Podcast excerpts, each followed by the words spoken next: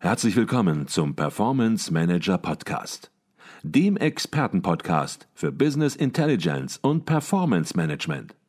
Inspirationen, Know-how und Impulse für Controller und CFOs, die noch erfolgreicher sein wollen. Ihr heutiger Gastgeber Peter Blum.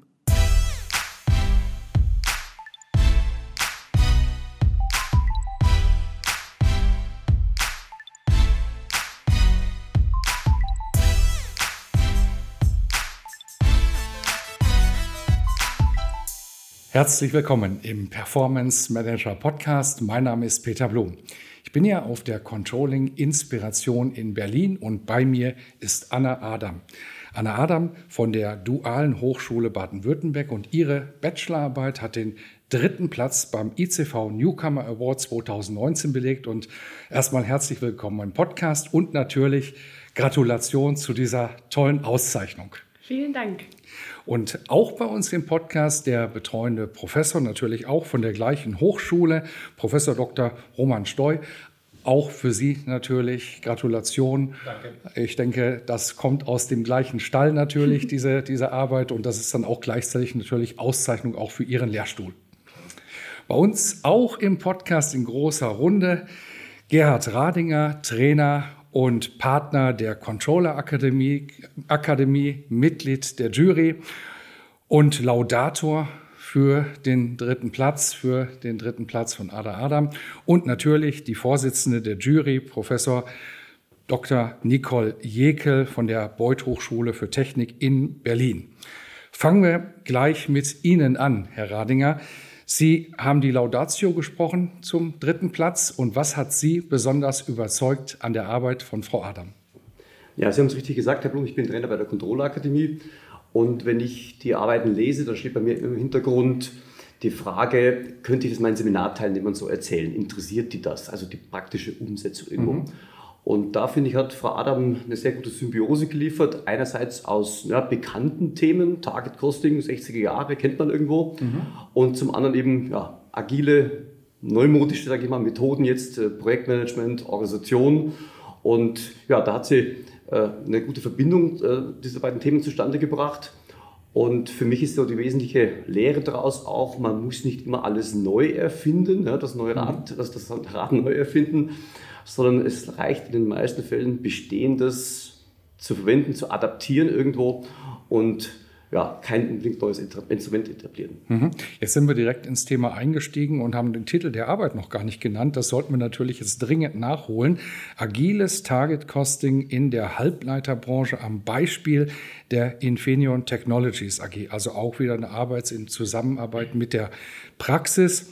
Target Costing ist ja jetzt kein neuer Begriff, aber ähm, Sie haben ihm einen neuen Anstrich verliehen. Jetzt wissen viele unserer Hörer möglicherweise gar nicht mehr so ganz genau, was Target Costing ist, obwohl es vielleicht ja, schon 20 Jahre im Grunde genommen im Controlling durchaus verankert sein könnte. Vielleicht können Sie noch mal allen auf die Sprünge helfen, kurz sagen, was ist Target Costing und wie haben Sie jetzt sozusagen diese alte Methode, das alte Verfahren agil gemacht? Mhm. Also ich habe es mir immer so erklärt, dass man als Unternehmen möchte man ja seine Produkte erfolgreich am Markt platzieren.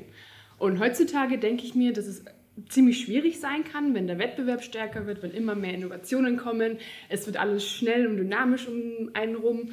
Und dann muss oder will das Unternehmen natürlich logischerweise sich zuerst mal den Markt anschauen und von dort anfangen und gucken, wie viel ist der Kunde überhaupt bereit für mein Produkt zu zahlen.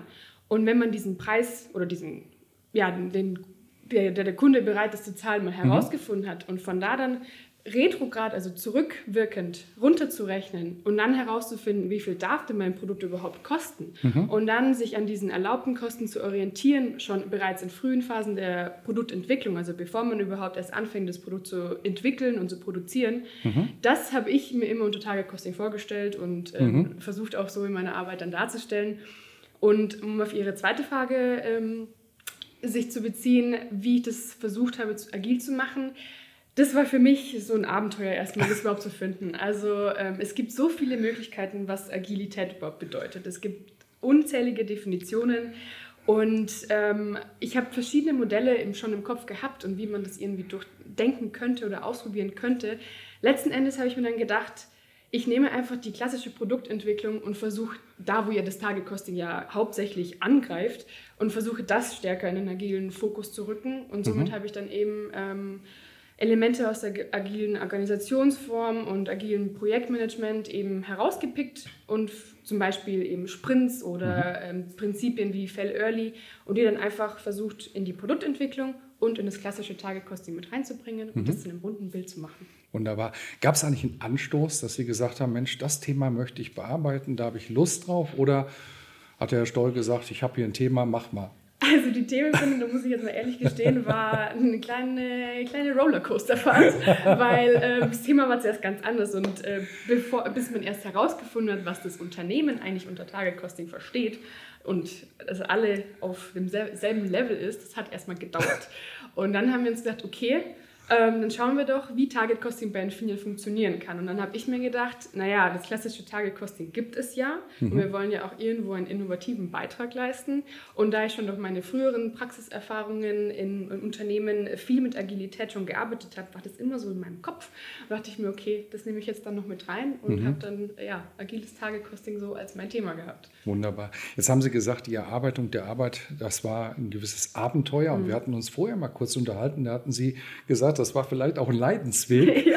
ähm, vielleicht können Sie noch mal da was sagen. Was waren denn die Herausforderungen, wenn man natürlich zwischen Professor, zwischen Unternehmen und dem Thema auch noch hängt? Ja, genau. Also äh, wie gesagt, das war tatsächlich so ein persönlicher Leidensweg von mir und ich denke immer wieder an diese Zeit zurück. Ähm, wie gesagt, es hat angefangen mit der Themenfindung, weil bis man alle auf demselben Level ist, was das Verständnis angeht, das hat gedauert. Dann dieses Thema Agilität ist ja so breit und bis man herausgefunden hat, okay, wie kann man das überhaupt mit reinnehmen ins Controlling? Macht es überhaupt Sinn, mhm. sich das immer so wieder hinterfragen? Ähm, macht es überhaupt Sinn, diese zwei Elemente zusammenzubringen? Und dann hat man irgendwie 5000 Möglichkeiten vor sich. Und das war für mich so die Herausforderungen da, die, wo ich mich auch damit identifizieren kann, diese rauszupicken und die dann auch irgendwie da in das klassische Target-Costing mit reinzubringen. Und natürlich möchte man ja auch irgendwo gut im Unternehmen dastehen mhm. und ähm, verschiedene Fronten befriedigen, sage ich mal. Mhm. Deswegen ja, das war ähm, spannend, aber ja. auch schwierig. Und gut im Unternehmen dastehen, glaube ich, kann man jetzt auf jeden Fall sagen. Ich glaube, ich halte es auch mal in der Kamera. Dritter Platz beim Newcomer Award besser kann man, glaube ich, nicht dastehen. Und da können wir auch ganz am Ende noch was sagen, weil ich glaube, da geht auch noch ein kleiner Karrieretipp vielleicht für Studenten, was man alles so machen kann. Herr Professor Steu, Sie sind im ICV ja auch engagiert. Und äh, von Ihnen würde ich ganz gerne wissen, wo sehen Sie den ganz praktischen Nutzen? Das ist ja das Hauptthema des ICV für die Controller, wenn Sie die Arbeit von Frau Adam lesen. Ja gut, gerade diese Verbindung beantwortet natürlich eine Frage, aus dem Controlling, auf die es so vorher noch keine Antwort gab. Und äh, deshalb auch die Anregung an die Frau Adam, diese Themen zu verknüpfen und einfach mal auch zu sagen, so ein klassisches Instrument wie Target Costing, aber auch der Einsatz gerade in diesem Bereich, ja, neue Technologien, hier ging es ja jetzt auch um einen Prozessor, das ist natürlich auch nicht so ein klassisches Produkt wie bislang, wo man verschiedene Bauteile hat, wo, wo es verschiedene Funktionen gibt. Das war auch eine große Herausforderung für die Frau Adam, weil das Target-Costing, wie wir es bislang eigentlich anwenden in der Praxis, so gar nicht auch anwendbar war auf Infineon. Mhm. Und dann eben noch das Thema Agilität hier reinzubringen. Also das war schon äh, sehr, sehr gut, was sie da gemacht mhm. hat, auch sehr innovativ. Mhm. Und Frau Adam ist nicht die erste Gewinnerin, die aus ihrem Stall, hatte ich am Anfang gesagt, kommt, sind schon zum dritten Mal sozusagen Mitgewinner. Die Arbeit hat natürlich in dem Falle die Frau Adam gehabt oder auch die anderen. Sie mussten in Anführungsstrichen nur lesen. Aber das. Naja, ein bisschen mehr. Aber ähm, vielleicht können Sie etwas dazu sagen, wie Sie vielleicht Studentinnen und Studenten motivieren ähm, wollen oder können, daran teilzunehmen. Manchmal hat man vielleicht den Eindruck, insbesondere wenn es um eine Bachelorarbeit geht, das ist nur eine Bachelorarbeit. Bei einer Masterarbeit vielleicht ist es nur eine Masterarbeit. Und es ist ja nicht so. Es ist eine Leistung, die da erbracht wird und die hier auch nochmal gesondert gewürdigt wird. Und was ich gut finden würde, wenn Sie einfach nochmal als besonders erfolgreicher, ja, hätte man sagen, Professor, was den ICV Newcomer Award angeht, nochmal vielleicht so ein bisschen darstellen, was können Studentinnen und Studenten tun, was sollen die tun, damit es ja, damit sie hier entsprechend teilnehmen können und, und, und einfach nicht den Glauben haben, das lohnt sich alles nicht. Ja, ja gerne. Also zunächst mal lohnt es sich auch, sich mit einer Bachelorarbeit zu bewerben. Ja, man denkt ja gut, da werden Bachelor- und Masterarbeiten, habe ich ja mit Bachelorarbeiten keine Chance. Aber ich glaube, es äh, muss auf jeden Fall ein aktuelles Thema sein und auch ein innovatives Thema, das idealerweise auch irgendwo praktisch umgesetzt wurde. Mhm. Und ich glaube, schöne Beispiele sind gerade die letzten eingereichten Arbeiten von mir hier an der DHBW Stuttgart. 2016 konnten wir sogar gewinnen mit Integrated Reporting bei Adidas. Das war natürlich mhm. eine, eine, tolle Sache. Auch da ein ganz spannendes neues Thema, das da in die Praxis umgesetzt wird, auch heute noch bei Adidas so angewendet wird. Mhm. Dann letztes Jahr hatten wir auch ein spannendes Thema Robotic Process Automation im Controlling bei Mann und Hummel haben wir auch heute wieder gehört, auch äh, eines der Themen, die gerade wirklich auf der Agenda der Controller brennen. Mhm. Und da auch eine sehr spannende Umsetzung auch in diesem Thema. Und natürlich das Thema auch von der Frau Adam, also auch wirklich äh, sehr, sehr aktuell und auch sehr spannend. Mhm. Und also für mich muss ich sagen, ist schon toll, was so Nachwuchscontroller hier auf die Beine stellen. Mhm. Und mir macht es natürlich auch riesen Spaß, dann so aktuelle Themen zu betreuen. Mhm. Stichwort aktuelle Themen. Wir sind hier auf der Controlling Inspiration Berlin. Und Digitalisierung natürlich überall das Schlagwort und natürlich noch andere Buzzwords. Digitalisierung im Controlling, das große Thema. Controller müssen sich verändern, sollen sich verändern. Wenn Sie, Frau Häuser-Jeckel, das nun auf den Newcomer Award beziehen, glauben Sie, dass sich da auch in diese Richtung entsprechend die eingereichten Arbeiten in Zukunft konzentrieren werden? Oder glauben Sie, dass das die Studentinnen und Studenten unbeeindruckt lässt und die sich weiter ihre Felder suchen, egal welcher Trend da gerade durchs Dorf getrieben wird? Ja, also all die Jahre, ich bin jetzt auch noch mal so im Kopf gerade so die letzten Jahre durchgegangen ähm, und wir haben immer eine ganze Bandbreite da. Also es gibt immer Themen mit Agilität und Digitalisierung, aber wir haben auch klassische Themen, wie mal so Kostenrechnung oder Risikomanagement.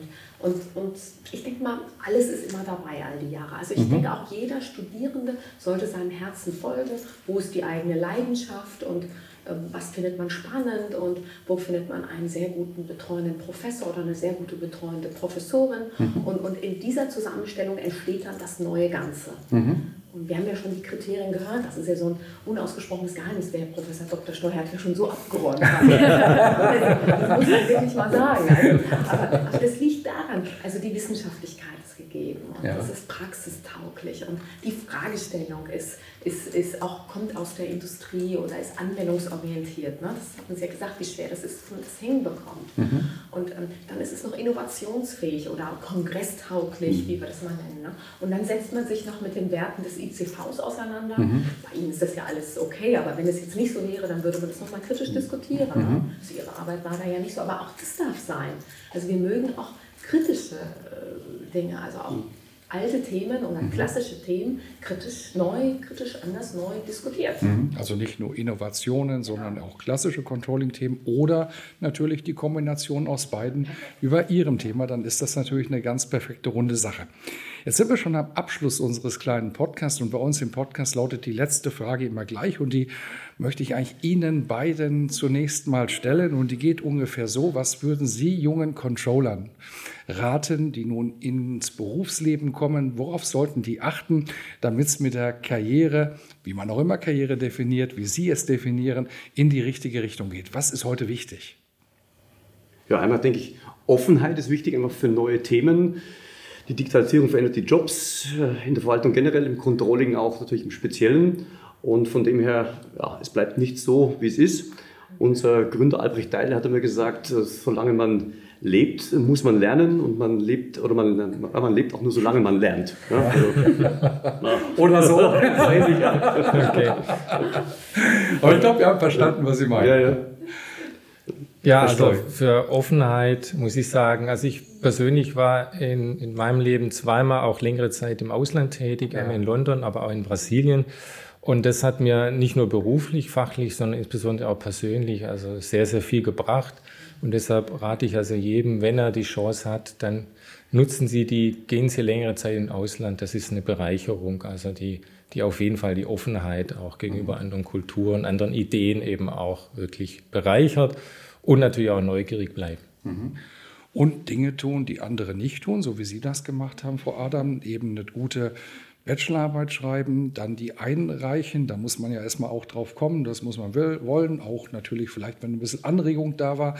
Aber ähm, dann auch natürlich mit der Karriere nicht zu beginnen, ja, wenn man erst im Unternehmen ist, sondern gut, Sie waren vorher Werkstudentin entsprechend bei Infineon, sind dort jetzt aber Vollzeit und ich glaube, die ganze Geschichte hier hat Ihnen, ich will jetzt nicht sagen geholfen, aber geschadet hat sie Ihnen auch nicht. Nee, hat sie nicht. Also ich war ähm, eine duale Studentin praktisch im, im Unternehmen und mhm. durch das duale Studium habe ich ja von Anfang an diese Praxis schon mit drin gehabt. Also ich habe drei Monate immer studiert, die Theorie äh, mir gegeben praktisch und dann drei Monate diese äh, dann im Unternehmen angewandt. Und dadurch habe ich enorm viel gelernt, mhm. extrem viel Erfahrung mitgenommen, auch mein Netzwerk da schon etabliert, was mir heute immer noch sehr... Mhm hilft und äh, mich sehr positiv begleitet. Und das kann ich nur empfehlen, einfach, wie gesagt, offen sein, sich aber trauen, mhm. auf die Menschen zugehen, Erfahrungen sammeln, wo es geht, egal ob positiv, egal ob negativ, egal ob viel Aufwand, egal ob wenig Aufwand. Mhm. Es wird sich auszahlen, man muss es einfach nur machen. Und ich hoffe, dass die im Unternehmen genauso stolz auf Sie sind, wie Sie stolz darauf sein können, dass Sie hier den dritten Platz abgeräumt haben. Nochmal Gratulation und alles weitere. Und, und natürlich auch alles Gute dann entsprechend im Unternehmen, wenn es jetzt weitergeht für den Abschluss auch des Studiums. Und herzlichen Dank für den Podcast. Dankeschön. Danke sehr.